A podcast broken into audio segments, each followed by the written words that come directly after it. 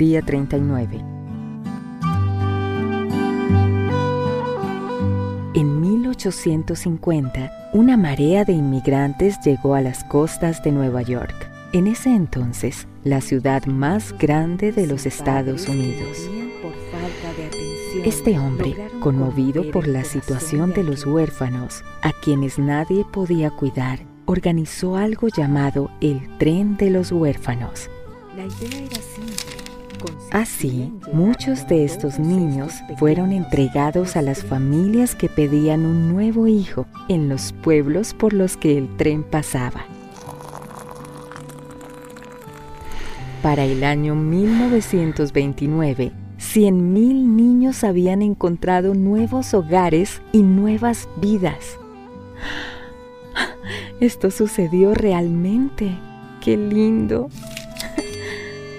Ahora imagine que usted es uno de estos niños que está aprendiendo a sobrevivir, pero un buen día es llevado a la casa más grande y hermosa que haya visto y le explican que ahora es parte de la familia. Todo lo que ellos tienen es suyo y puede disfrutarlo. Esta es la realidad de todos los que se acercan al Padre.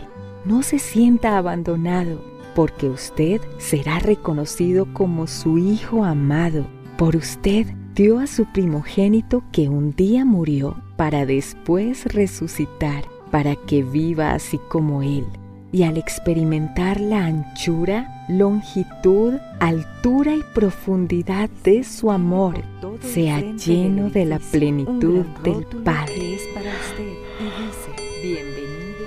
Él le corrige, no se sienta desorientado, Él le muestra el camino.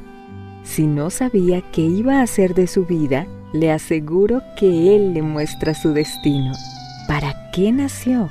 ¿Para qué vive? Él mismo puso en usted lo que necesita para cumplirlo. Ya no es huérfano, ya no es errante.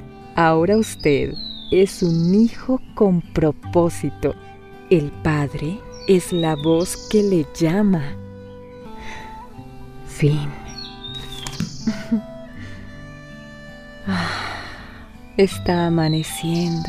Tu creación lo declara. Padre, papito, papá, está amaneciendo.